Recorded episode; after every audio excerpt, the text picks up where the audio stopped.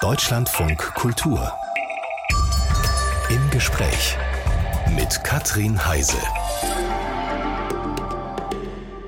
Einen schönen guten Morgen wünsche ich. Ich freue mich auf eine Stunde mit dem Autor, Historiker und Übersetzer Georges Dalosch. Er liefert seit Jahrzehnten Beobachtungen aus seinem Geburtsland Ungarn. Er analysiert aber auch das ehemals geteilte, dann zusammenfindende und dann manchmal auch wieder auseinanderdriftende Europa. Und wenn man seine Werke liest, dann muss man oft schmunzeln. Ich jedenfalls musste öfter schmunzeln, denn selbst bei beklemmenden Situationen Georgi Dalosch beschreibt sie ironisch, witzig, manchmal auch äh, geradezu grotesk, also doch immer wieder zum Lachen. Herzlich willkommen, Georgi Dalosch. Schön, dass Sie hierher gekommen sind. Guten Tag. Ist Humor so eine Art Rettungsanker für Sie? Mit dem Humor ist das so eine Sache. Ich bin damit aufgewachsen. Ich merke auch nicht immer, ob ich etwas humoristisch erzähle oder ganz ernst, weil die Grenze zwischen ich würde sagen, scherzhaften und realen ist nicht so eindeutig. Wenn man in einer Welt aufwächst, in der man die offiziellen Begriffe oder die natürlichen Worte so unterschiedlich sein können, wo die Realität und die darüber, ich würde sagen, gestaltetes Bild so different ist, das ist Humor. Oder das ist für mich Humor.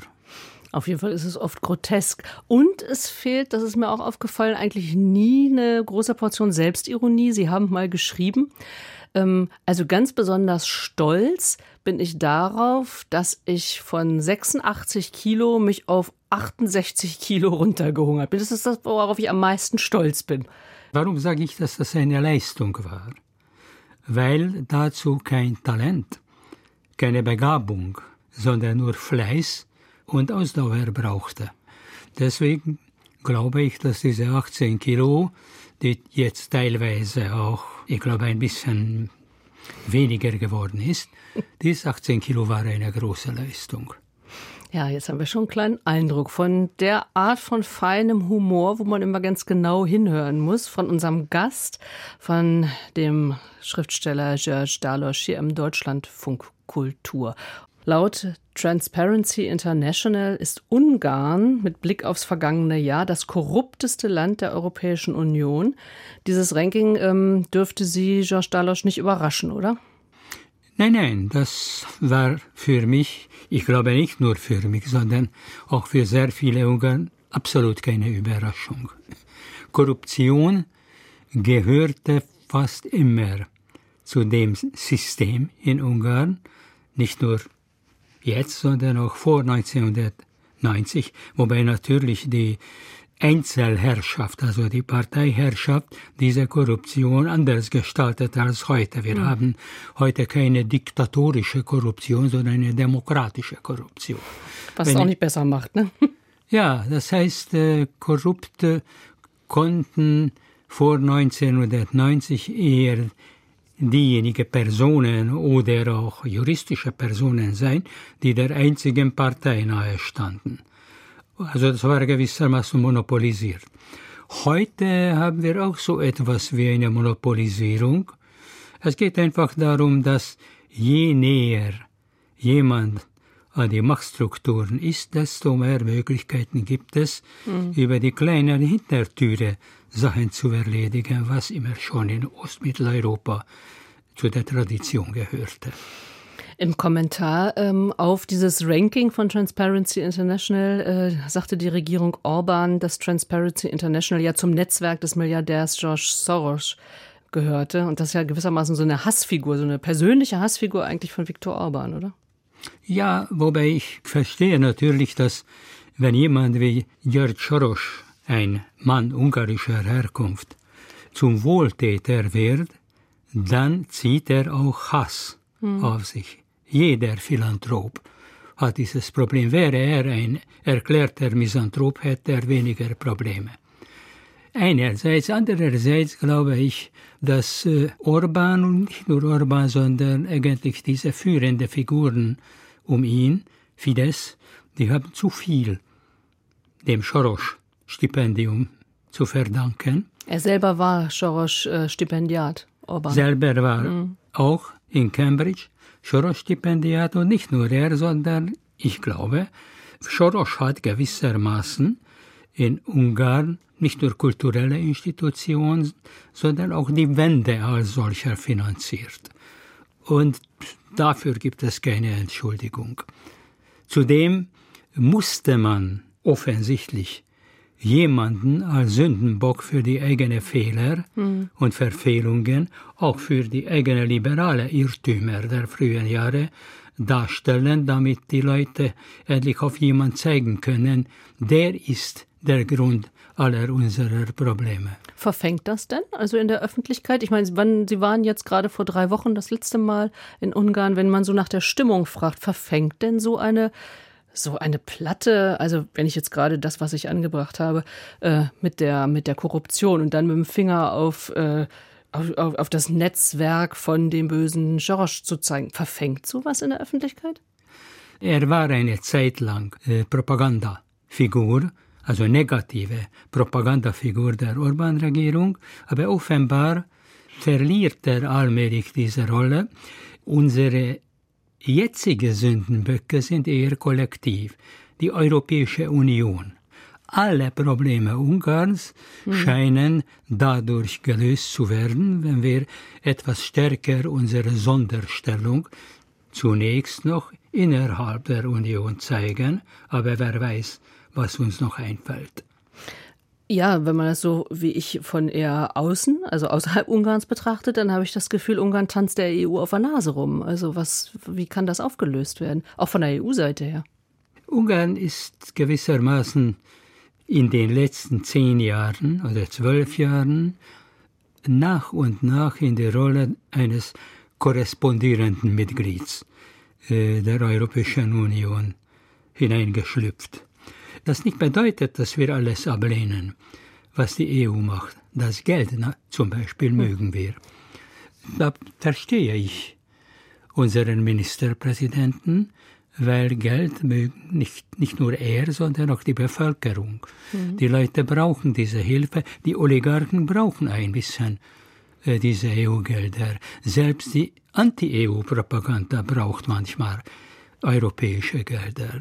Warum das die EU so mitmacht, das ist die eigentliche Frage. Was mir eben aufgefallen ist, Sie sagen wir, also wir und äh, unser Ministerpräsident, Sie leben seit 30 Jahren in ich Berlin, lebe seit 30 Jahren. Sind ganz viel in, in Ungarn. Ich, und ich bin Ungar. Hm. Das ist so etwas, was man nicht wirklich äh, aufhören kann. Eine Herkunft, hm. eine Kultur, kann man nicht so einfach äh, wie ein äh, Kleidungsstück wegwerfen. Ich bin Ungar. Deswegen ist das so, dass ich leide an einem chronischen niedrigen Blutdruck und nur Ungarn hilft mir.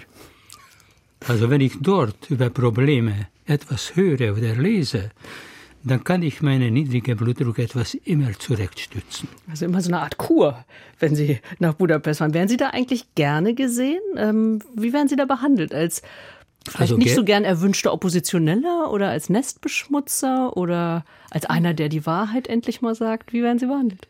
Wenn jemand einen gewissen politischen Standpunkt in Ungarn einnimmt oder über bestimmte Sachen eine ganz relativ konstante Meinung hat, der wird ohnehin zu irgendeiner Gruppe gereiht.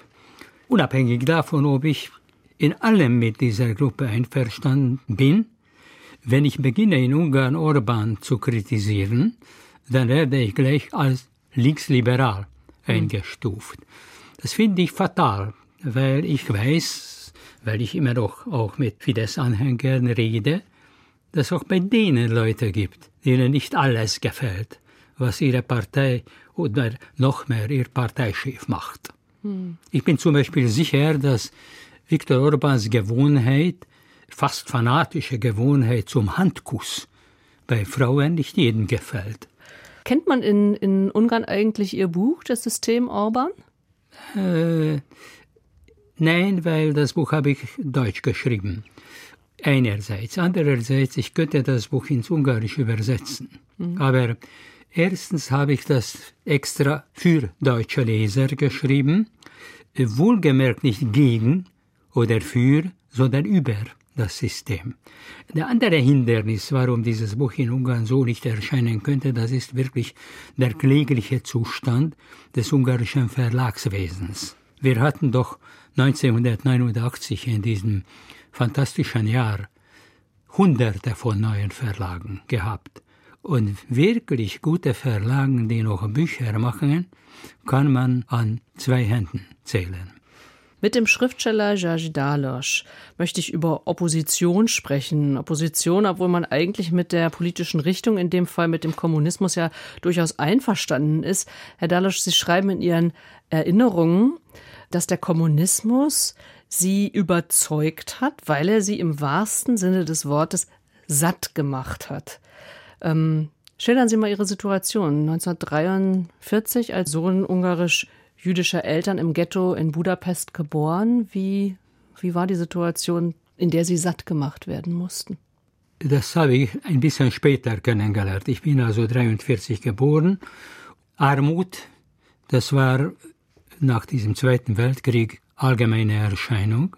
Wir waren auch eine arme Familie. Wir konnten äh, nur mit Groschen uns versorgen. Mein Vater war bald nach dem Krieg gestorben, meine Mutter war krank, meine Großmutter arbeitete zuerst in allen möglichen Handwerksgenossenschaften und dann meine Mutter als Pförtnerin. Wir waren arm. Und äh, ich war in verschiedenen, zuerst jüdischen Kinderheimen, wo es immer etwas zu essen gab, aber nicht immer genug.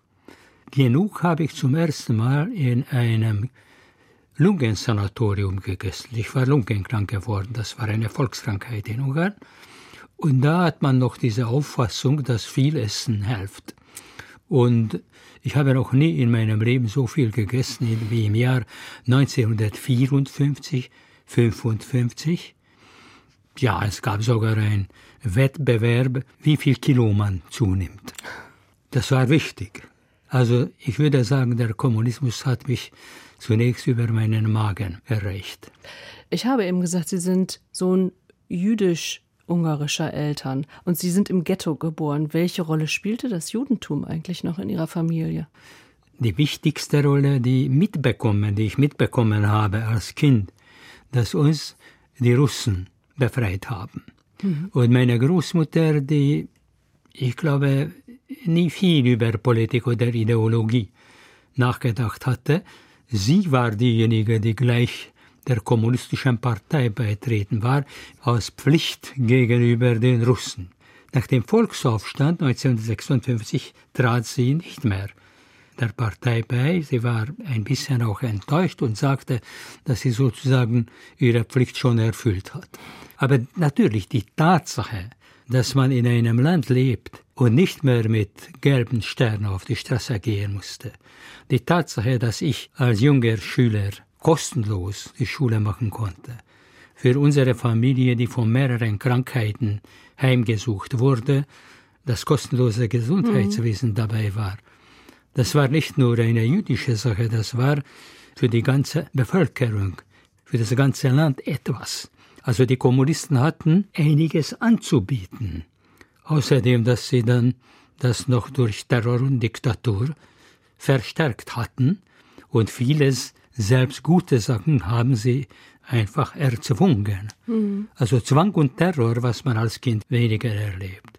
Wir hatten dann auch Verwandte, die 1956 auch jüdische Verwandte, die das Land verlassen wollten, weil sie also sozusagen Klassenfeinde keine Möglichkeit im Rahmen dieses kommunistischen Systems mhm. hatten. Aber diese Erfahrungen kamen viel später. Der Staat hat sie auch gefördert. Das hat in Ihrem Fall ja auch bedeutet, dass Sie zum Beispiel sehr früh ein Gedichtband veröffentlichen konnten, mit 17 schon. Wie ist dieses Dichten, wie ist überhaupt dieses Schreiben zu Ihnen gekommen? Was hat Ihnen das bedeutet? Also erstens war mein Vater auch ein geheimer Lyriker, obwohl nicht ganz geheim. Er hat auf eigenen Kosten zwei dünne Gedichtbände äh, herausgegeben. Und offenbar hat diese Lyrik mich sehr stark erfasst. Also ich war eher, auch nach der Natur, eher ein Lyriker als ein Politiker. Und ich habe angefangen mit 16, 17 Gedichte zu schreiben. und bin damit äh, in die Redaktion gekommen. Diese Gedichte waren, sie hatten so zweierlei Qualitäten. Einerseits waren sie romantisch-revolutionäre, kommunistische Dichtung, mhm. oder sie wollten so sein. Andererseits so pubertäre, melancholische Liebesgedichte und sowas. Und ich bin damit sehr leicht angekommen. Ich hatte sehr früh, zu früh, mit diesen Gedichten Erfolg gehabt. Warum zu früh? Warum sagen Sie zu früh? Äh, weil äh, ich glaube, dass die Gedichte, die ich damals, ich glaube, reihenweise in allen möglichen Zeitschriften veröffentlichen konnte, die gehörten dazu, um der Partei zu beweisen, dass die nächste Generation ehrlich an der Idee hängt, was in meinem Fall auch stimmte. Ich war ich war nicht nur davon überzeugt, dass ich mit diesem System, dem ich dankbar bin, mhm. seelisch verbunden bin. Ich war auch davon überzeugt, dass ich unglaublich talentiert bin. Wenn man jemand, wenn jemanden so allgemein unterstützt und fördert, dann neigt man dazu, mhm. dass diese Förderung allein der Begabung gilt. Also das heißt, so im Nachhinein würden Sie sagen, Sie sind eigentlich auch ein bisschen instrumentalisiert worden. Ich war total instrumentalisiert und zwar manchmal von Leuten, die selber instrumentalisiert wurden. Ich bin als äh, Neugeborener in einem System aufgewachsen. Ich kannte keine anderen Systeme. Ich war 1964 zum ersten Mal im Westen in Wien. Zwei Wochen. Und das Ganze gefiel mir nicht. Gefiel Ihnen nicht? Nein, ich fand diese ganze Konsumkultur äh, nicht gut. Ich fand, äh, ich war allzu kommunistisch, um, die, um diesen Wohlstand zu akzeptieren.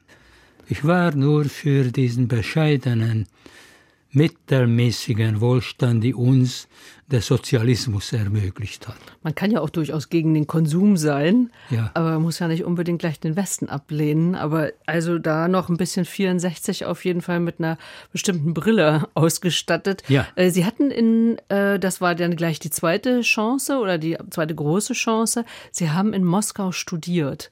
Sie haben äh, Geschichte studiert und äh, Sie haben da dann tatsächlich auch äh, die Geschichte der deutschen Sozialdemokratie studiert, äh, weil Sie Deutsch konnten. Warum konnten Sie eigentlich Deutsch?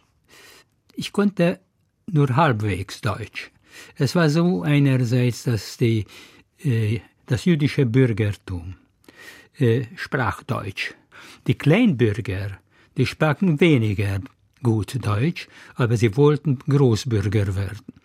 Das heißt, dass äh, meine Großmutter sprach ein bisschen Deutsch, obwohl sie natürlich als Opfer mhm. und Überlebender des Holocaust selbstverständlich war sie antideutsch. Genau. Aber sie sagte immer, das ist Goethes Sprache. Und Goethes Sprache muss man als Europäer kennen. Mhm. Und sie hat mich mit zwölf bei einer alten Jüdin Privatdeutsch finanziert aus ihrer ziemlich bescheidenen Rente. Und dann sagte mir diese alte jüdische Tante, Goethe und Schiller ist okay, Heine sollst du nicht lesen. Und haben Sie dran gehalten? Ja, weil sie sagte, äh, das war ein Irrtum von ihr, dass Heine erotisch ist. Da begann ich Heine zu lesen aber ich kannte trotzdem mehr Dichtung als Wahrheit in Deutsch. George Dalosch ist unser Gast hier und wir haben jetzt eben gerade gehört, wie Sie eben nach Moskau gekommen sind als 19-Jähriger und dann ja glühender Kommunist, Anhänger des Systems, auch Anhänger des sowjetischen Systems. Was für ein Moskau oder was für eine Sowjetunion haben Sie denn dann kennengelernt? Ich glaube, ich habe zwei Sowjetunionen gleichzeitig kennengelernt. Die offizielle, die propagandistische. Ich, ich wohnte damals mit äh, zwei russischen Studenten in einem Wohnzimmer im Studentenheim, beide aus der Provinz. Und ich war der Dritte im Bunde. Und äh, wir hatten nur einen kleinen Rundfunkgerät aus dem konnte man nur die offizielle, das offizielle Sendungen hören, die voller Lob des Sowjetsystems waren. Und ich habe eine Zeit lang das auch so aufgenommen. Aber es passierte etwas, wodurch mein Gleichgewicht gestört wurde. In der zweiten Woche meines Moskauer Aufenthalts an der Lomolosow-Universität im Studentenheim wurden mir sämtliche Kleider gestohlen. Mhm. Damals waren noch meine Freunde nicht dabei. Mhm. Aber ich hatte plötzlich ein moralisches, das einen moralischen Schock. Dass in dem System gestohlen wird. Ja, das war für mich irgendwie etwas völlig Schockierendes. Ich begann nur nachzudenken und nach und nach die schönen Idealen und den Alltag miteinander zu vergleichen. Dazu war ich gezwungen. Wir haben immer gemeinsam gegessen mit meinen zwei russischen Freunden und ich habe ihnen immer wieder die Sowjetunion in Schutz genommen gegen ihre hm. eigenen Bemerkungen und die haben gesagt, du bist doch ein Idiot. Glaubst du das alles, was vom Radio sagt? Sie haben mir gesagt, dass, dass es etwas mehr Probleme gibt. Also ich, meine, meine Probleme begannen damit. Und dann mit Khrushchev, mit diesem damaligen Parteichef, der die künstlerische Avantgarde heftig angegriffen hatte. Und so wurde ich Anhänger der künstlerischen Avantgarde. Und als Sie zurück waren in Budapest, wurden Sie Anhänger Maos. Warum plötzlich das Tauschen des einen Systems gegen das andere. Wie kamen Sie denn darauf, dort Ihr Heil zu suchen? Ich Oder möchte, war das nicht ernst gemeint? Ich möchte mich nicht entschuldigen für diesen Irrweg, aber das war einfach so, dass ich durch diese wachsende Enttäuschung an der sowjetischen Ideologie, die ich dann mit meinen Freunden und jungen Genossen in Budapest mitgeteilt hatte, mhm. wie das wirklich ist, wir wollten aber unseren Heil nicht verlieren. Wir wollten Kommunisten bleiben. Um jeden Preis. Das war eine moralische Frage. Und das bedeutete, wir sollten irgendeinen Kommunismus finden. Der chinesische Kommunismus hatte einen enormen Vorteil gegenüber dem sowjetischen. Wir hatten keine Erfahrung mit China.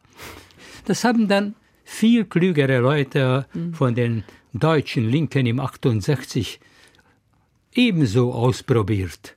Diesen Weg. Sowjetischer Kommunismus, chinesischer Kommunismus. Ja. Schließlich landeten sie irgendwann in Nicaragua, um endlich einen richtigen Kommunismus zu finden. Wir sind so weit nicht gegangen, sind aber linksextremistisch geworden. Ich war geistig gesehen nicht besonders autonom, aber ich hatte einige Freunde als Autoritäten akzeptiert, mhm und folgte ihnen, manchmal sogar gegen eigene Einsichten. Aber ich wollte äh, in diesen Gruppen bleiben. Treue, Untreue, Verrat und solche nebulöse Begriffe waren damals immer in meinem Kopf. Und meine Freundschaften führten mich eben in diese maoistische Gefilde. Ich wurde Gegner des Systems, beziehungsweise das System wurde mein Gegner. Also das Jahr 1967, 68 war sehr wichtig, weil ich habe alle meine Karrieremöglichkeiten mhm. verspielt. Sie sind letztlich im Gefängnis gelandet, haben 25 Tage Hungerstreik gemacht und danach durften sie nicht mehr publizieren. Das meinten sie eben mit, sie haben all ihre Wege eigentlich ähm, selber abgeschnitten in, den, in dem System man hat versucht, Sie haben gesagt, Sie haben alle Ihre Wege abgeschnitten. Man hat ja dadurch versucht, sie zu brechen eigentlich. Sind sie gebrochen worden? Selbst der Maoistenprozess 1968, wo mein bester Freund äh, zu zweieinhalb Jahren äh, Gefängnis verurteilt wurde, was für die Zeiten relativ hart war. Ich hatte nur sieben Monate bekommen selbst das hat mich nicht erschüttert. Mehr noch, also ich neigte dazu, jetzt endlich mal meine Ideen äh, als richtig zu halten, weil, weil, weil ich bestraft wurde. Aber es kam plötzlich wieder eine Geschichte, die Okkupation der Tschechoslowakei. im August 1968 ein Ereignis, was nicht nur für mich, sondern für fast die ganze Generation von jungen Intellektuellen ausschlaggebend war, weil diesen Einmarsch erlebten wir alle aus der nächsten Nähe. Es war Sommer, ich habe soeben meinen Parteibuch zurückgeben müssen. Ich war soeben entlassen von meiner Arbeitsstelle und ich höre ständig im Radio, was in Prag passiert. Ich war soeben in die Armee, Volksarmee einberufen, zum Glück gleich entlassen, weil ich nicht vertrauenswürdig war durch meine Vergangenheit. Also ich bin fast mit einmarschiert in dieses Land. Und dann mhm. hat das Ganze eine Dimension bekommen. Es geht nicht mehr um mich. Es geht nicht mehr um dieses unglückselige Urteil, um dieses operettenhafte Gericht. Es geht um die Freiheit. Es geht um die Tschechoslowakei, mit der ich überhaupt keinen Anhaltspunkt hatte früher. Ich habe natürlich alles Mögliche gelesen, aber in dem Jahr habe ich angefangen, Westsender zu hören. Und es war, und diese Besetzung eines Landes, das war der Punkt, wo ich mich entfernt hatte, von, jedenfalls von dem sowjetischen Kommunismus. Sie sind beim Deutschlandfunk Kultur im Gespräch mit George Dalosch. Wir müssen einen Zeitsprung machen in Ihrem Leben. Sie haben gesagt, Anfang vom Ende des Ihres Lebens in Ungarn war eigentlich 67, 68 eindeutig die ent wirkliche Entfernung von dem System. Irgendwann haben Sie angefangen, zwischen Wien, Ostberlin und Budapest immer wieder reisen zu dürfen. Wann kam der tatsächliche Bruch mit Ungarn? Wann kam das Gefühl, ich möchte hier nicht mehr leben? Das war sehr langsam. Meine erste Westreise 76. Ich habe einen Touristenpass bekommen, das war nach dem Helsinki-Abkommen. Und ich habe eine Woche in Westberlin und eine Woche in Westdeutschland, in der Bundesrepublik, mhm. verbracht mit Freunden eher aus der linken Szene. Und das waren die Tage, wo Wolf Birmann ich wollte gerade sagen, 76 war die Ausführung Ganz von genau. Wolf Biermann. Sie waren genau zu der Zeit. Hier. Ich bin hineingeplatzt in die mhm. Biermann-Affäre im Westen. Mhm. Und ich kannte zwar von Freunden aus der DDR die Platten. Ich habe gehört, ich war ein Birman-Fan. Und das war diese dramatische Geschichte, die eigentlich mich weiter politisierte. Ich habe versucht, überhaupt keine Politik zu machen. Ich hatte soeben ein, eine Familie, eine kleine Tochter. Ich hatte genug von der ganzen Opposition. Und zu meinem Pech ist diese Opposition erst nach November 76 in Ungarn äh, mit der Unterstützung der Charta 77 eben entstanden. Also mussten Sie quasi wieder rein. Übrigens, äh, schreiben durften Sie ja nicht. Sie haben sich die ganze Zeit, weil Sie eben auch gerade Ihre Familie erwähnt haben, über Wasser gehalten mit Übersetzung. Sie mit haben Übersetzung, aus dem Russischen genau, oder aus dem Deutschen übersetzt ins. Aus dem Russischen und aus dem mhm. DDR-Deutschen mhm. meistens. Ja. Und das heißt, ich war wieder politisiert ja. durch diese Geschichte und diese Politisierung verlief bereits im, im nicht kommunistischen Zeichen. Ich möchte aber nicht lügen. Für mich war das Wort Sozialismus immer noch positiv besetzt. Mhm. Und ich hoffte auf ein, ja, ungefähr wie Birman. Ich hoffte danach auf so ein Rendezvous des Sozialismus mit den Menschenrechten. Dieses Rendezvous kam nie zustande. Aber ich hoffte darauf. Und die ganzen 70er, 80er Jahre, wie ich immer wieder konnte, relativ nicht frei, aber reisen. Und ich habe irgendwann in den 80er Jahren verstanden, dass erstens meine äh, zu lang anhaltende Publikationsverbot, also 19 Jahre lang Buchverbot, einzelne Publikationen waren möglich, dass es zu viel ist. Ja, ich war in der ungarischen Opposition vom Anfang an, aber andererseits fühlte ich mich in den 80er Jahren besonders nach zwei Jahren Westaufenthalt. Sie hatten ein DAD-Stipendium und waren. 84, mhm. 85. Ich bin zurückgekommen nach Ungarn und fühlte mich nicht mehr heimisch in diesem Land. Mit dem System hatte ich nichts mehr gemeinsam. Ein anderes System konnte ich mir gar nicht vorstellen, sondern ich nahm mit dem nächsten Pass und mit dem nächsten freien Pass für ein Jahr sogar, ich nahm den Schiff von Budapest und bin nach Wien umgezogen, ohne zu denken, dass das ein bisschen wie Hans Kastorps Reise äh, sein wird und länger anhalten wird. Sie sind 87 in den Westen gegangen, ohne wirklich Abschied zu nehmen. Ohne wirklich Abschied zu nehmen. Mhm. Und hinzu kam, dass ab 1. Januar 1988 durfte jeder ungarische Staatsbürger ohne Antrag zu stellen überall reisen und zurückkommen. Und diese Freiheit, die kam für mich etwas zu spät. Ebenso wie die Pressefreiheit. Mhm. Ich habe sozusagen diese Pressefreiheit im Westen schon genuscht. Ich kannte schon sie. Mhm. Wie war das Gefühl? Die große Wende, der große Systemwechsel, plötzlich waren die Grenzen quasi offen. Was war das Gefühl? Nicht mehr kämpfen zu müssen oder etwas erreicht zu haben oder in etwas hineingespült zu sein? Wie war Ihr Gefühl?